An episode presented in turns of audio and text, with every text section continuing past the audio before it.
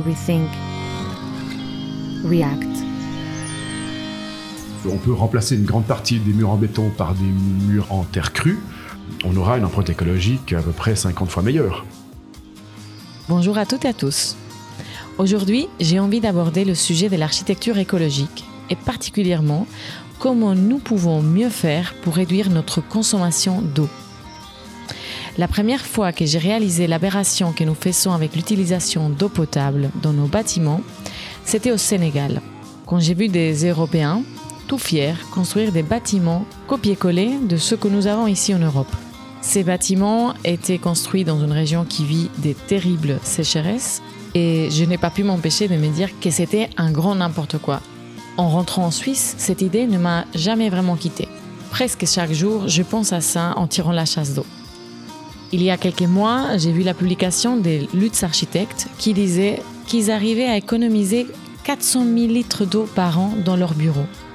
Mais voici donc avec euh, l'architecte Luc Trottier du bureau Lutz Architectes, bureau pionnier de l'architecture écologique en Suisse. Luc, il va nous parler un peu de lui, des messieurs Lutz, un architecte engagé qui a su persévérer et se faire une place là où peu de gens y croyaient. On va parler bien sûr de l'architecture suisse, de nos choix des matériaux et de l'eau. Si vous réfléchissez à construire une maison bientôt ou à faire des travaux, franchement, je vous invite à rester. Avant de continuer, un petit rappel. Rethink and React, c'est un podcast indépendant qui ne reçoit aucun soutien financier.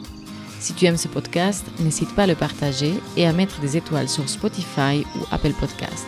Cela permettra à d'autres personnes de le découvrir. Merci Bonne écoute et bonne réflexion. Lors de mon parcours euh, académique, bah forcément, j'étais confronté à, la question évidemment de, l'énergie, des matériaux, euh, et aussi forcément du, développement durable qui, devient un impondérable dans les, cours, mais qui malheureusement euh, a peu d'impact directement sur les, sur les étudiants. parce que bah, forcément, le, milieu économique et puis les bureaux d'architecture traditionnels ont, vite fait finalement de, de, gommer ce qu'on apprend euh, de façon souvent un peu, superficielle durant les études. Et donc euh, très vite, moi ça m'a vraiment intéressé, donc j'ai fait une spécialisation. J'ai fait un postgrad en développement durable à l'EPFL. Et puis bah, à partir de là, euh, j'ai cherché des bureaux qui étaient plutôt spécialisés dans, dans ce domaine. Et puis je suis mhm. arrivé, bah, voilà, plutôt, je dirais presque naturellement chez Lutz, architecte, il y a un peu plus que dix ans. Euh, donc c'est Monsieur Lutz évidemment qui était encore euh, à la barre du, bureau. Donc euh, c'est un bureau, voilà, un, atelier d'architecture qui est reconnu dans ce domaine depuis plus de 40 ans maintenant. Monsieur Lutz avait voilà, démarré cet atelier au début des années 80, aussi en réaction par rapport à, la crise énergétique des années 70. Hein. donc on, sait tous voilà un petit peu ce qui est arrivé dans la deuxième moitié des années 70. Et puis bah, Monsieur Lutz justement considérait que c'était une aberration de de continuer justement euh, cette architecture euh, Qu'est-ce qui t'est arrivé? Parce que je me dis peut-être qu'il y a des gens qui qui savent pas. Alors c'est la, crise pétrolière de, des années 70, donc avec euh, bah, en Suisse ça s'est traduit justement par des économies, surtout au niveau de l'essence, des dimanches en voiture, des trucs comme ça. Donc c'est vrai que ça avait eu un impact, en tout cas pour les gens qui ont vécu ça, assez direct. qui a quand même, quand même pas mal de résonance d'ailleurs aujourd'hui avec les mesures d'économie qu'on nous demande de, de mettre en place. Donc, euh, en réaction justement avec euh, ce choc pétrolier, finalement, Monsieur Lutz avait euh, proposé de faire une architecture un peu alternative. Il n'y a pas vraiment de mots à l'époque, hein, ne serait-ce de dire que c'était déjà des, des, bâtiments qui étaient bah, bien mieux isolés pour qu'ils consomment beaucoup moins. Donc, au début des années 80, on a la première, on a les premières normes énergétiques dans les bâtiments en Suisse qui voient le jour et qui demandent en gros d'avoir des épaisseurs d'isolant de l'ordre de 3-4 cm. Puis à l'époque, bah, M. Lutz faisait déjà des bâtiments qui avaient entre 18 et 20 cm d'épaisseur d'isolant, donc c'était évidemment euh, déjà très avant-gardiste pour avoir des bâtiments qui consommaient, mais vraiment beaucoup, beaucoup moins. Euh, donc de fil en aiguille, évidemment, bah, il, a, il a continué effectivement ce, ce travail, aussi un, travail sur finalement bah, les matériaux eux-mêmes qui devraient être moins énergivores, et puis bah, pas mal sur la préfabrication parce que bah, les premiers isolants étaient aussi assez difficiles à mettre en œuvre, donc on n'avait pas toutes ces méthodes de d'isolant simplement collés ou tamponnés sur les façades avec du crépi. Donc euh, les isolants, on les mettait entre deux matériaux. Donc euh, et très très vite, bah, vu les épaisseurs d'isolant que proposait M. Lutz, il proposait de travailler avec de la des, constructions bois. Donc on mhm. était sur des cadres en bois préfabriqués euh, avec de l'isolation au centre. Et puis bah, de fil en aiguille, effectivement, il a été reconnu par rapport à, à ça. Donc la construction bois, la préfabrication, les bâtiments très très bien isolés. Et donc, toute cette réflexion, elle s'est à chaque fois alimentée aussi par les enjeux de société. Et puis, ben, les personnes qui sont venues se greffer autour du, bureau, parce que ben, M. Lutz, au début, était plutôt seul. Euh, Incroyable. Ben, Quand tu vois voilà, exactement, euh, il, fallait, effectivement vraiment persévérer. Hein, euh, donc pendant cette, cette, période, et puis ben, forcément, à la fin des années 90 et surtout au tournant des années 2000 par la suite, c'est vraiment une sorte d'envolée où là, la boîte a commencé à prendre pas mal d'ampleur. Et puis, ben, à partir des années 2010, c'est vrai que la boîte a toujours été entre 15 et, 20 personnes, quoi. Mhm, mhm. Donc, euh, même si on est sur un créneau, euh, on va dire, au niveau, euh, voilà, des, des, des, bâtiments qu'on propose, on est sur un créneau qui est très réduit par rapport à, à, ce qui se fait dans le domaine, eh ben, on, on manque pas de travail. Et puis, effectivement, on arrive à, à faire tourner une agence. Là, en ce moment, on est 17 personnes. et puis, ben, effectivement, ça fonctionne très bien. Et toi, tu es à la tête de... Alors avec des collègues, effectivement, quand on a repris la boîte il y a cinq ans, donc euh, on a décidé d'avoir une hiérarchie plutôt horizontale, euh, plutôt que voilà pyramidale. Donc euh, on est au total sept co-associés qui avons repris les rênes de la boîte et qui se distribuent les tâches. Et ça fonctionne très bien. Ah ben, je trouve ça exemplaire. Voilà. Merci. Euh, peut-être que vous pourriez faire un jour des posts sur LinkedIn sur comment bien gérer une entreprise à 7. Ben on a fait, alors avant, justement, on a fait des cours aussi de, de euh, comment ça s'appelle management participatif et puis de, de, voilà donc tous ces tous ces trucs en fait on, on s'est pas non plus lancé là-dedans euh, sans rien faire. Mhm. mais euh, mais ça fonctionne très bien. C'est aussi un team qui est très très soudé. Mhm. euh, voilà ça fait une dizaine d'années que je suis là mais en fait la majorité du, du reste du team en fait je, je, suis un des derniers arrivés dans les associés. Ok. Hein. Donc les autres ça fait j'ai un collègue qui a fait 22 23 ans qu'il est là c'est vrai que le noyau central de la boîte, euh, ça fait plutôt de moyenne d'une quinzaine d'années.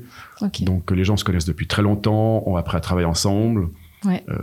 c'est vrai, le fait de travailler à plusieurs, même à la, direction, c'est vraiment perçu comme une force mm-hmm. plutôt que comme une contrainte. Ouais, c'est clair. Ouais, ouais. Ok. Très bien, merci pour cette intro.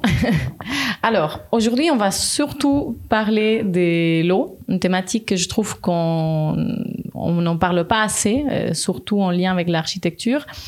On peut peut-être commencer par euh, cette première question. Est-ce que l'architecture en Suisse est une bonne élève en termes écologiques? Moi, je dirais plutôt que non. Alors, les normes en Suisse sont très élevées. Donc, si on compare par rapport à d'autres euh, construction au niveau européen, bah, effectivement, on pourrait avoir l'impression que parce que les normes sont élevées, les bâtiments suisses consomment peu en comparaison de la moyenne européenne, ce qui est relativement vrai. Mais en même temps, ben, euh, ces normes très élevées poussent souvent à une partie à de la surconsommation déjà de, matériaux, ça, des fois des qualités aussi à outrance. Donc là, on, ça devient aussi contre-productif au niveau de l'énergie grise en magasinant les bâtiments.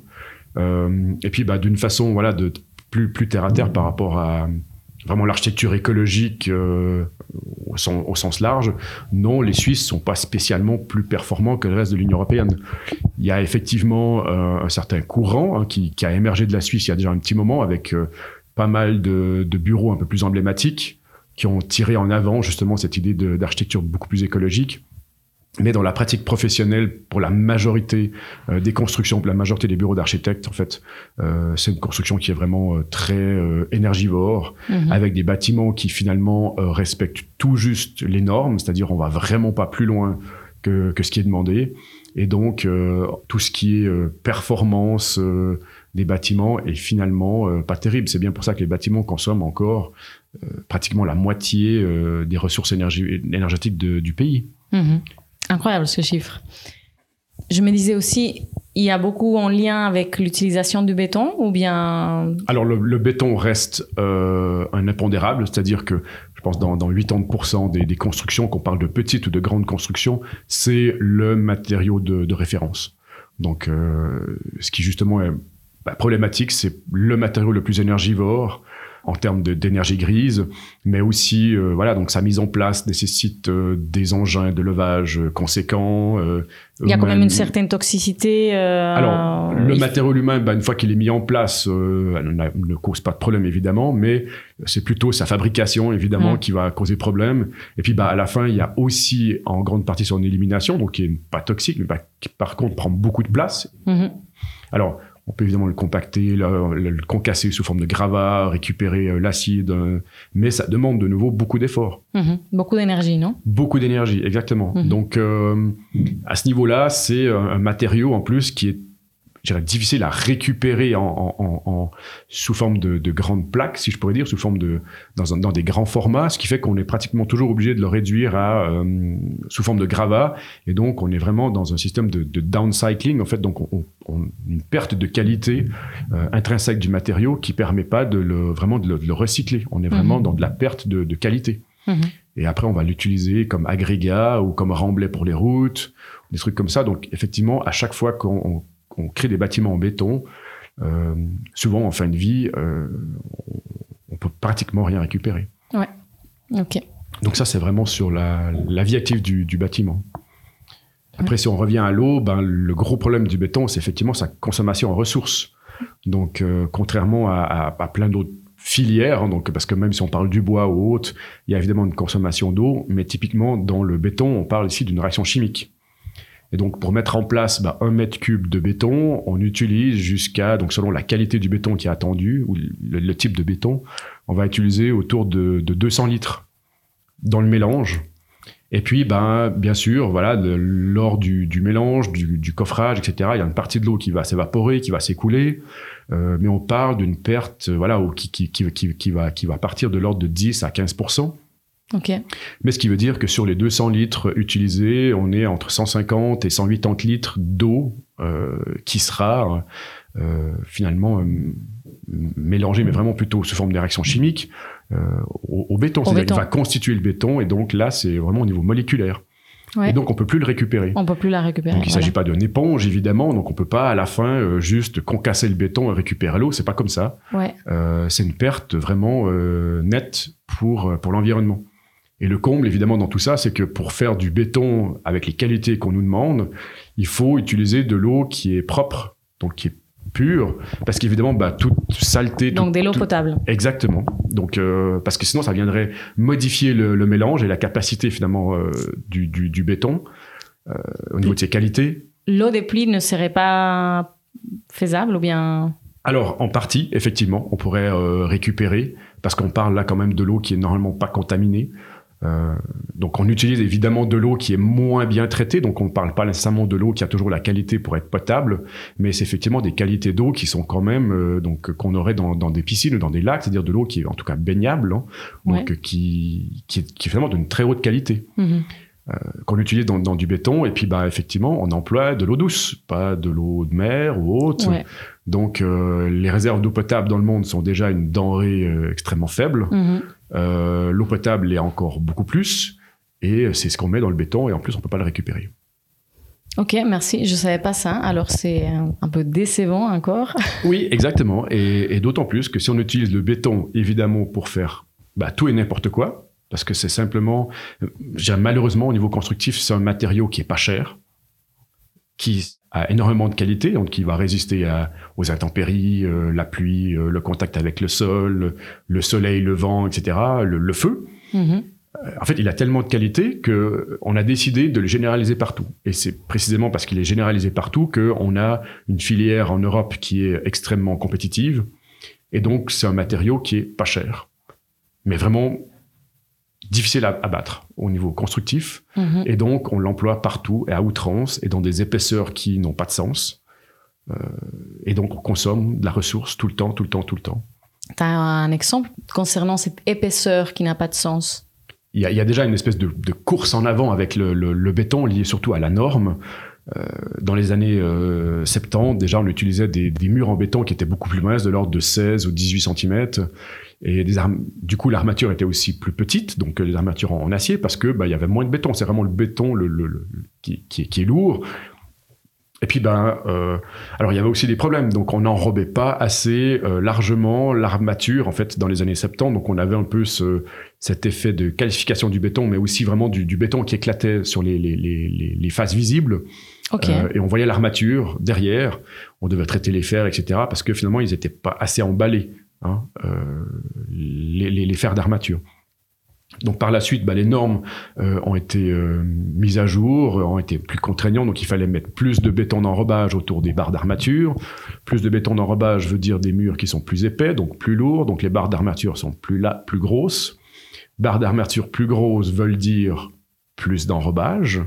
Hein. Et donc c'est vraiment euh, tout un système qui finalement s'alourdit. Et plus on l'alourdit, plus il faut euh, compenser avec euh, de l'acier d'autres types de matériaux, de l'énergie. De l'acier qui en plus voilà. euh, écologiquement n'est pas terrible non plus. De nouveau, ça reste ouais. effectivement un, un, gros problème au niveau de la fabrication. Et donc euh, maintenant, on peut plus faire des murs aussi minces qu'avant, euh, alors que forcément, bah voilà, les maisons, les bâtiments des années 70 tiennent toujours. Hein. Euh, mais non, les normes d'aujourd'hui nous poussent à faire plus, plus large, plus gros, euh, etc. Il y a évidemment des raisons pour ça, hein, mais euh, on peut quand même être critique par rapport à, à, toutes ces normes qui nous demandent à chaque fois de faire euh, de plus en plus lourd, de plus en plus large. Euh, et du coup, forcément, c'est une consommation de, de, matériaux. Parce que finalement, on arrive à faire des bâtiments qui sont tout aussi performants et sécuritaires avec des éléments beaucoup plus légers, comme le bois. Mmh. et du coup, bah, c'est clair que c'est une ressource qui se renouvelle, qu'on peut récupérer, hein, parce que le bois, bah, c'est beaucoup plus facile. On, à la fin de la, de la, vie active du bâtiment, on peut démonter le bâtiment, on peut désassembler les poutres, on peut les récupérer dans, dans des grands formats, mmh. euh, re, les retailler, etc. Un mur en béton, en général, c'est quand même pas le cas.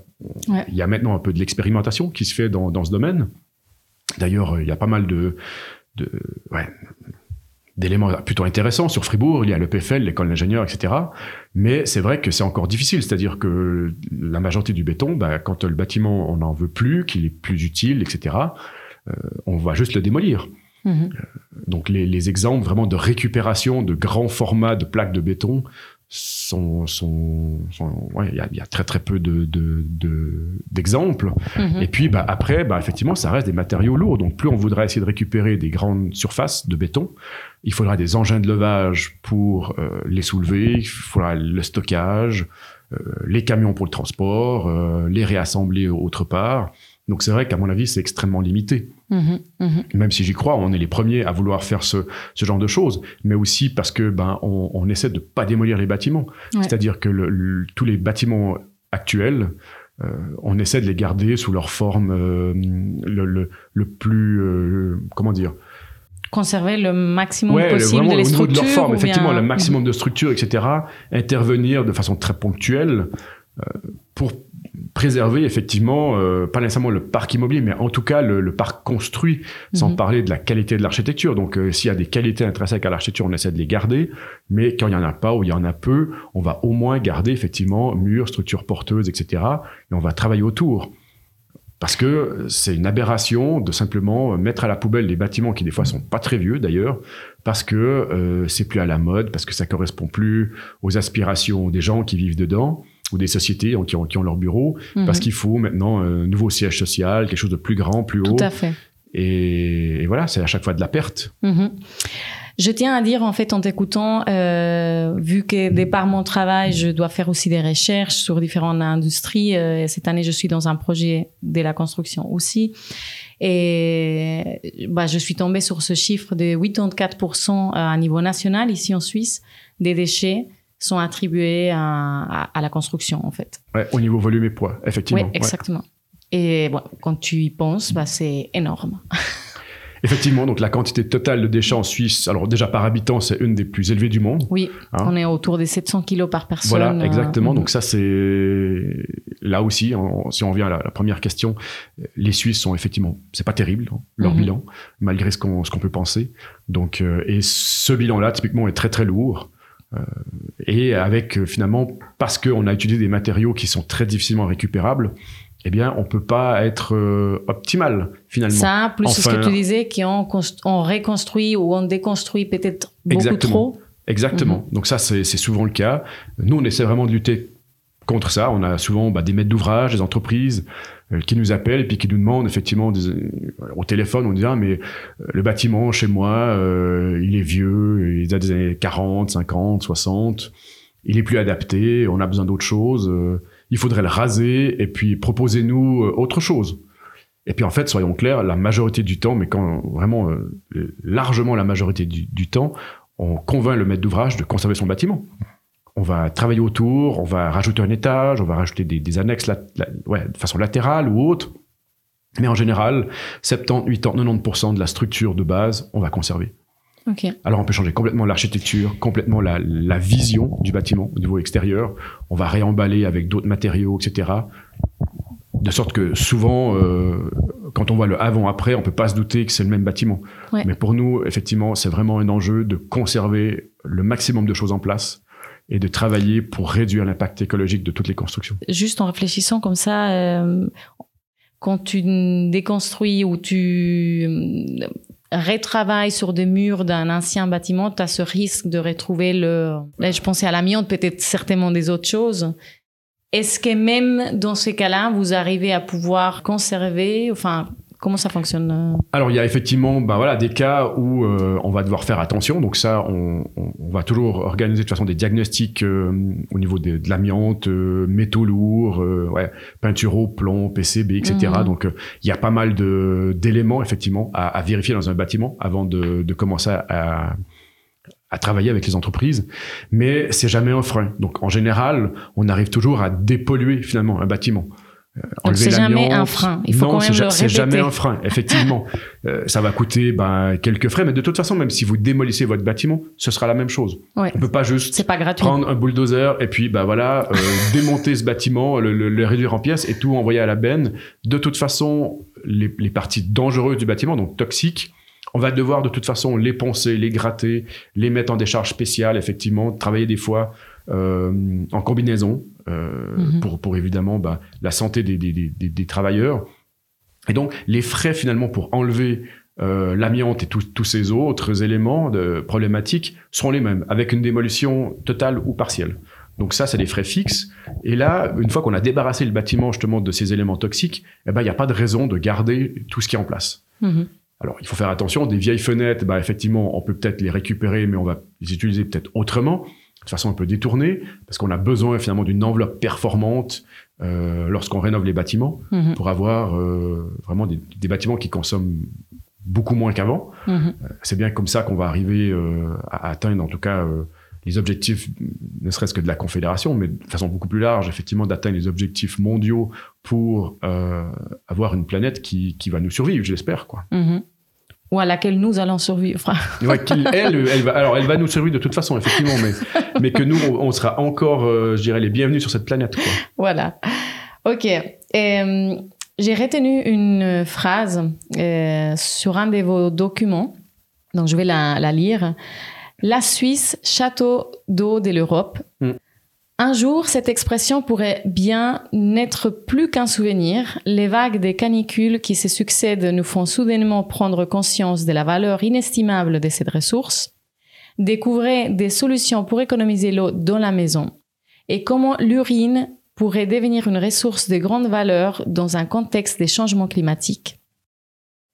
D'ailleurs, sur l'urine, on a parlé dans l'épisode précédent avec Aristide Athanasiadis, dans lequel on a parlé des métabolismes urbains et on a comparé des villes d'avant versus celles d'aujourd'hui, en tout cas les villes européennes. Hein. Je vous invite à aller écouter si ce sujet des villes vous intéresse. Il y a plusieurs ressources euh, très intéressantes.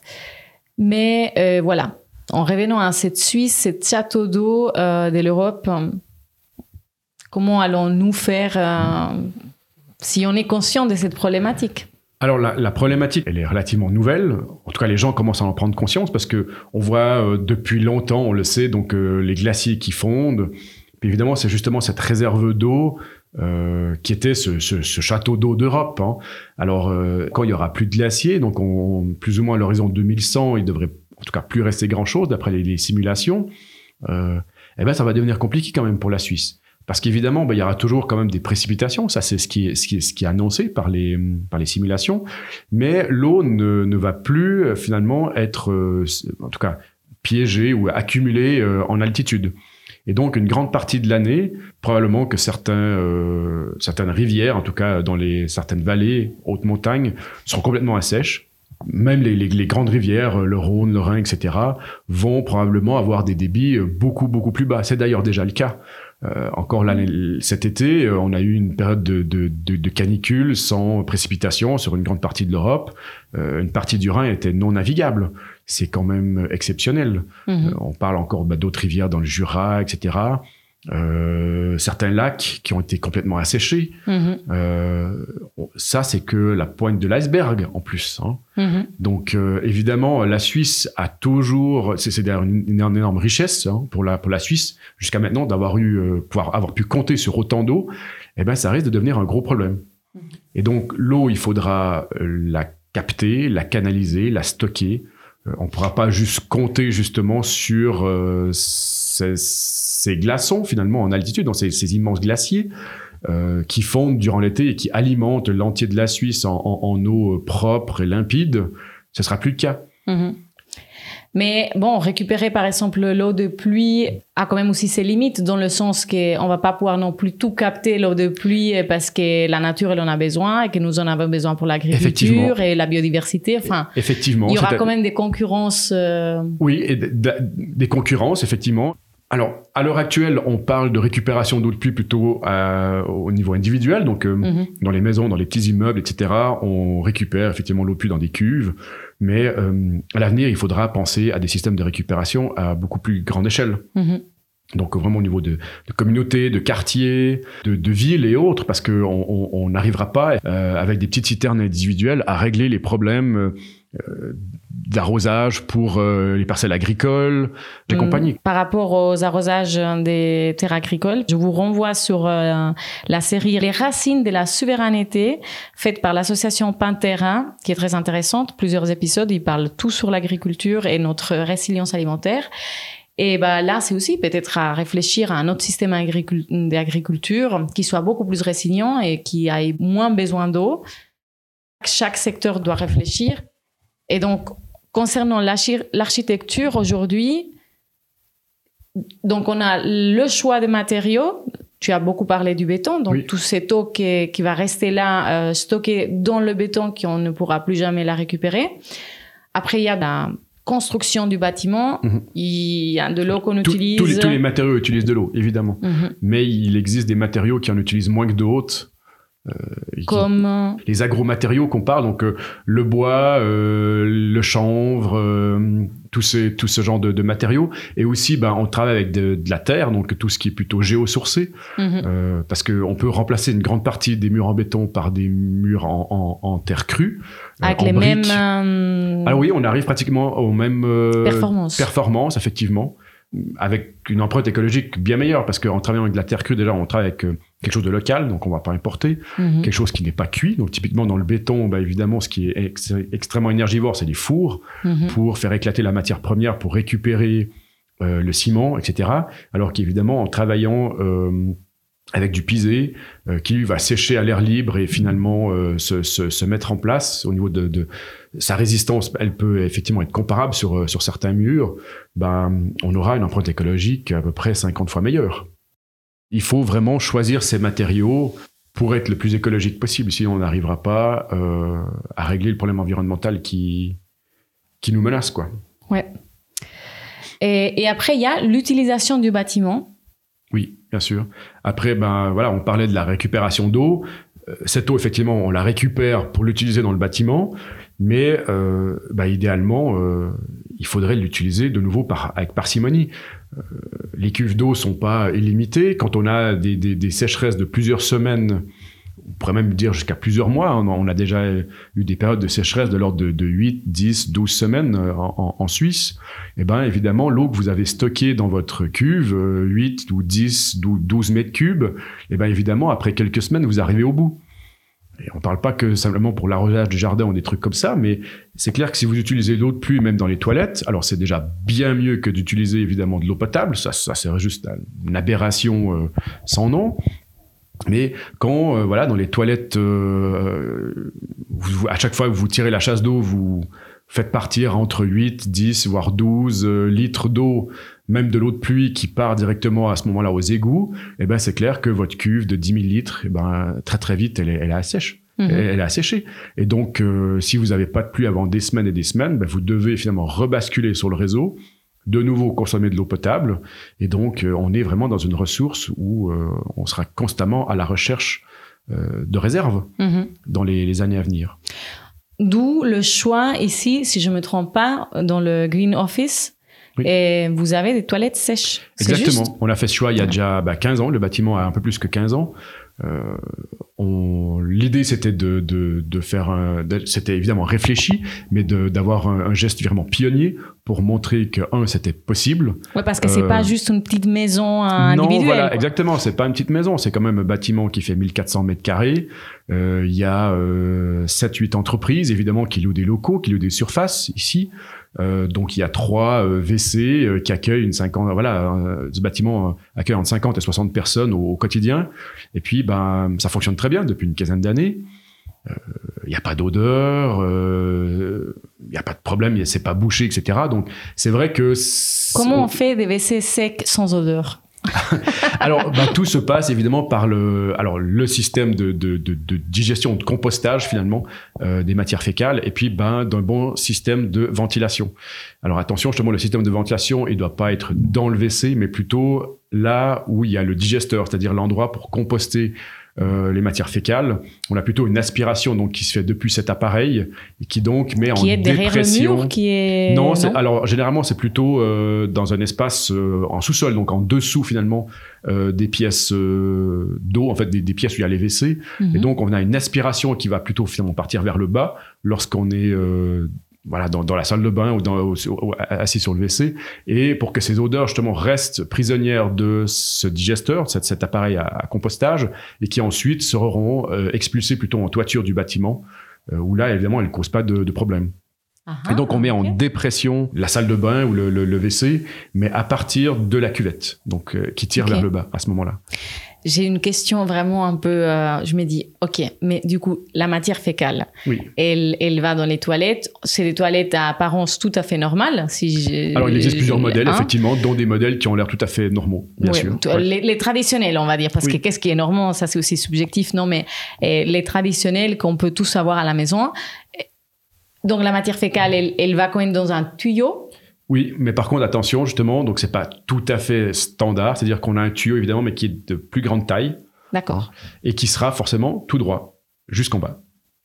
Parce que bah, on- le fait que les canalisations ne soient pas rincées avec des litres d'eau, des litres et des litres, j'ai envie de dire même, hein, euh, évidemment, ça ne permet pas d'avoir des coudes, ça ne permet pas d'avoir des petits diamètres, etc. Sinon, bah, évidemment, les matières fécales vont rester coincées, s'accumuler et boucher l'entier du, du réseau. Voilà, je pensais.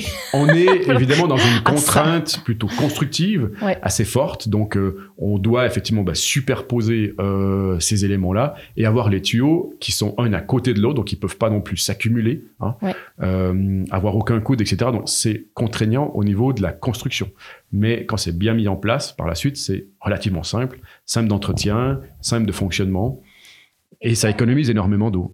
Alors ça, c'est, je pense, c'est clairement la- l'avantage principal. hein. C'est pour ça que, que vous le faites, non? Et c'est pour ça qu'on aurait tous intérêt à faire hein, quelque chose comme ça si on venait construire une maison. Mais je me dis, est-ce qu'après quelques années, on va, on vient nettoyer ces tuyaux ou comment on fait euh, Alors un peu comme euh, effectivement, on peut nettoyer ces tuyaux après quelques quelques années, donc un peu comme on, on va aussi nettoyer une cheminée. hein.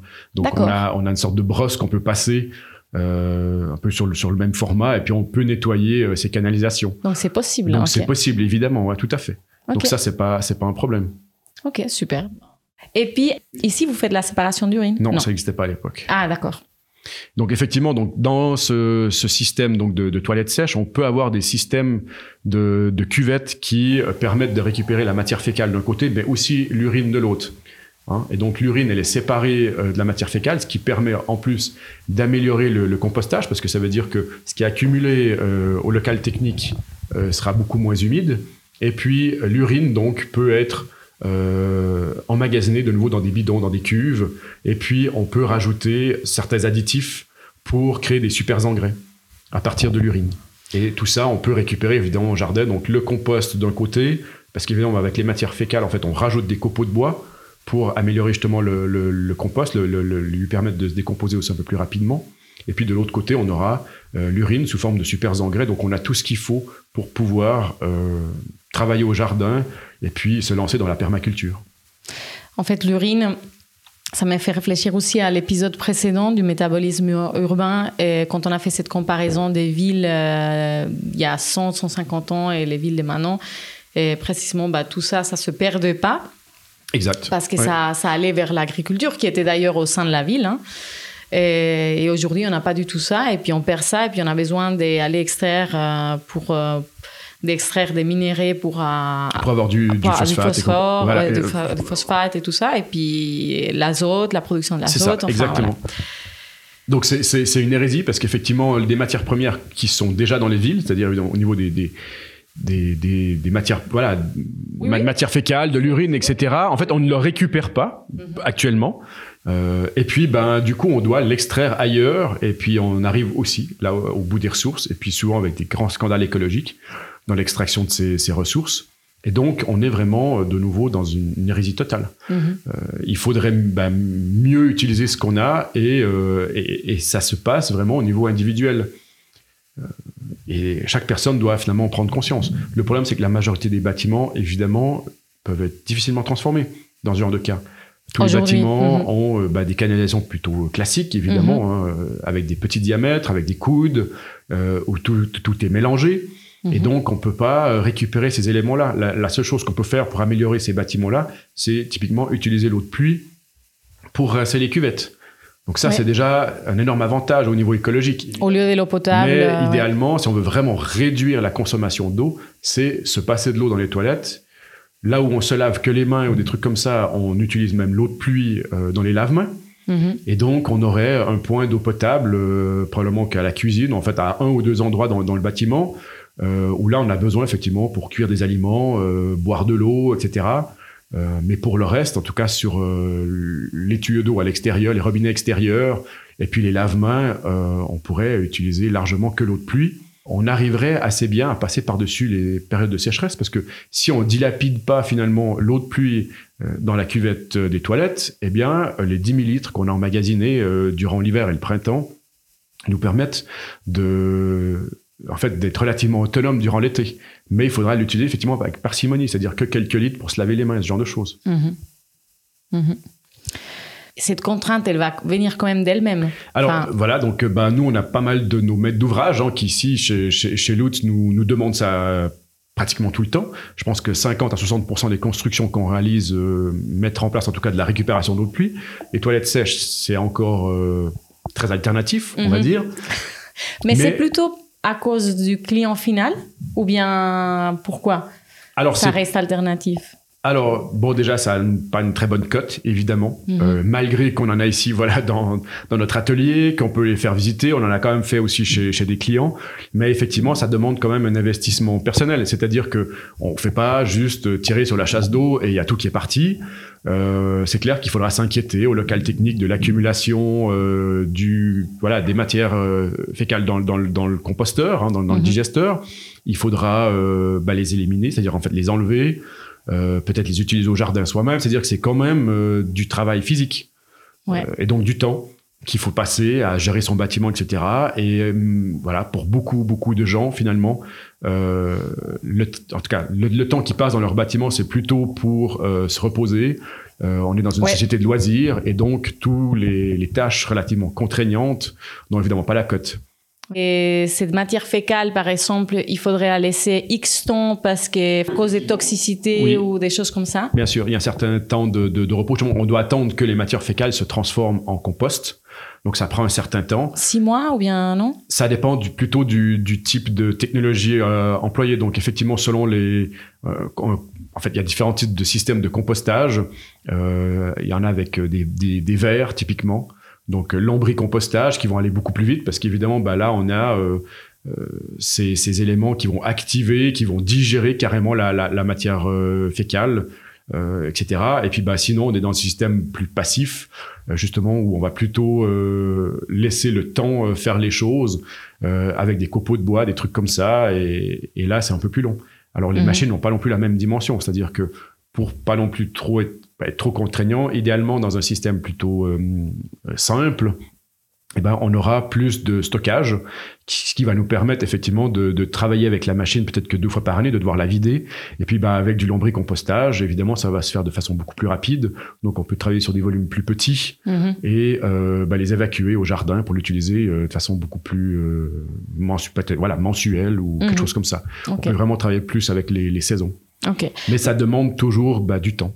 Du temps et qu'en fait, on ne devient plus euh, l'habitant euh, de la maison un peu passif, mais fait. actif. On doit devenir un, un habitant actif. Mhm.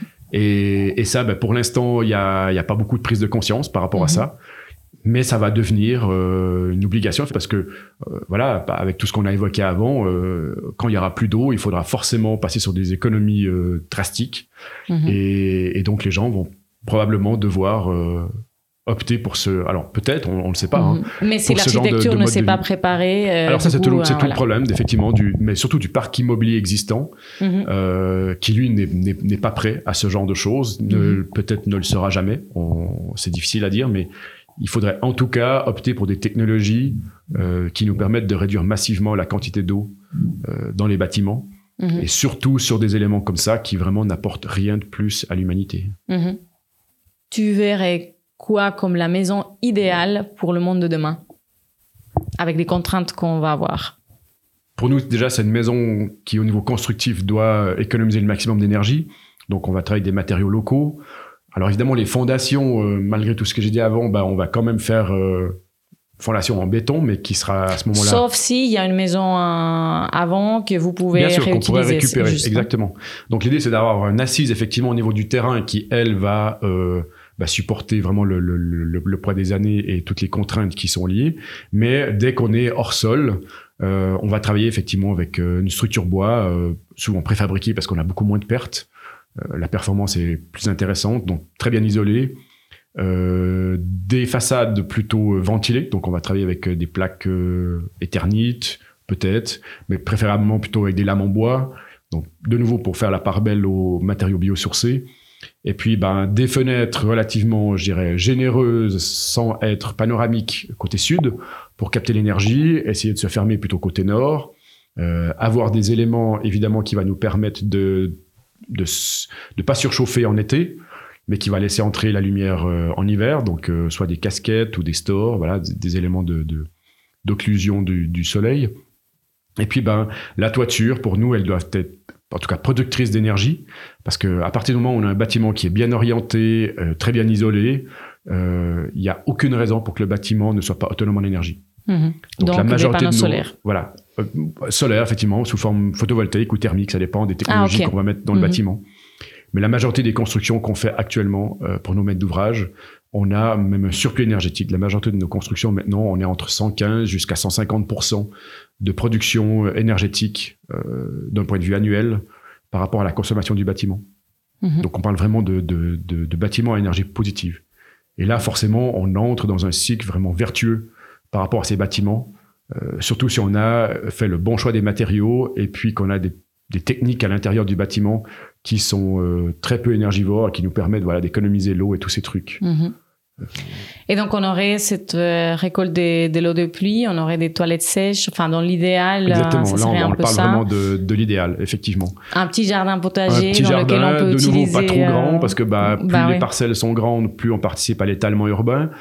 On a de plus en plus, d'ailleurs, on, on parle de moins en moins de la maison individuelle. La majorité des, bâtiments qu'on construit maintenant vont être plutôt faits pour deux, voire trois familles. Exact. Évidemment, bah, au plus grand, hein, il y, y a des bâtiments à, à bien plus grande échelle, 15, 20, 30 appartements. Mhm. Mais même si on parle de, de construction euh, pas très grande, euh, être deux ou trois familles sur un terrain de 600-700 mètres carrés, on Ça y joue. arrive parfaitement, y compris à gérer la privacité justement, et ça Mhm. nous permet assez facilement d'avoir un joli jardin potager qui va justement euh, nous permettre d'utiliser efficacement euh, le compost qu'on fabrique, euh, qu'on arrose avec de l'eau de pluie qu'on va emmagasiner. Mhm. Tout le bâtiment fonctionne avec des énergies renouvelables qu'on va autoproduire soi-même. Ouais. Voilà. Alors, euh, le stockage, il peut se faire sous plusieurs formes, mais on arrive sans problème, effectivement, à avoir des bâtiments d'un point de vue annuel euh, qui sont euh, positifs, mais Très pas bien. autarciques. Mais pas autarcique. Exactement. L'autarcie est, à mon avis, pas un avantage. Donc il faudrait quand même toujours être lié au réseau. Oui, c'est-à-dire qu'on vit en société. Mhm. Euh, les eaux, en fait, voilà, ce, ce, ce challenge qui est devant nous au niveau climatique, en fait, on a besoin de tout le monde. Et donc, euh, il y a des bâtiments qui seront forcément plus vertueux que d'autres. Et donc, ce surplus de, de, de, de- le, le bonus finalement énergétique qu'on peut produire, qu'on peut surproduire, doit euh, participer à, à améliorer les autres. Mhm. Euh, tout garder pour soi dans des systèmes de batteries ou autres. Et en plus, les batteries sont forcément euh, des gouffres énergétiques pour les fabriquer, etc. Ça, à mon avis, pas beaucoup de sens, en tout cas pas, pas pour l'instant. Euh, et c'est même très, euh, j'irais même jusqu'à dire que c'est- très euh, égoïste finalement Mhm. de vouloir garder la totalité de l'énergie pour soi-même. Euh, il vaut mieux la, la remettre sur le réseau effectivement et de rendre ses voisins plus vertueux Mhm. parce qu'on a besoin justement de, de se vivre en société pour, pour y arriver. Pour y arriver, ouais, juste.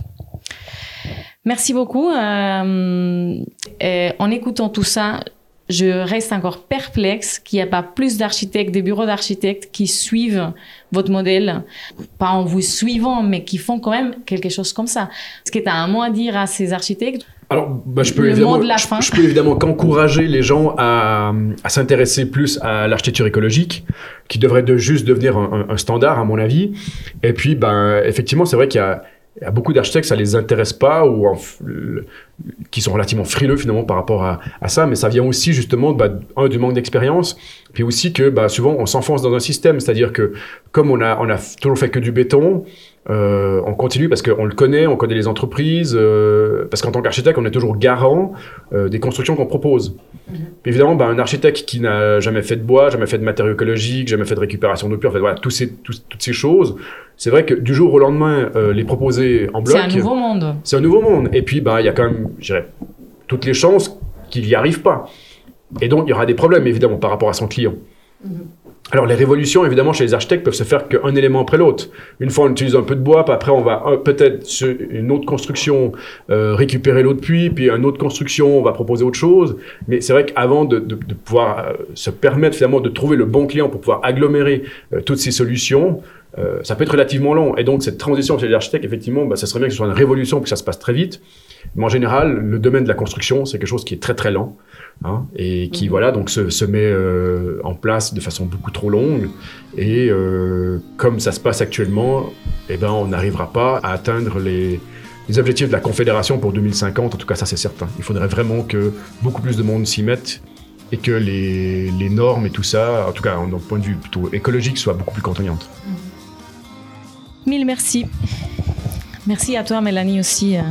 Elle a, elle a fait l'accueil et puis elle a fait aussi toute une préparation, beaucoup de communication. tout, ce qui est, tout ce qui est non visible. Merci à toi qui nous écoutes.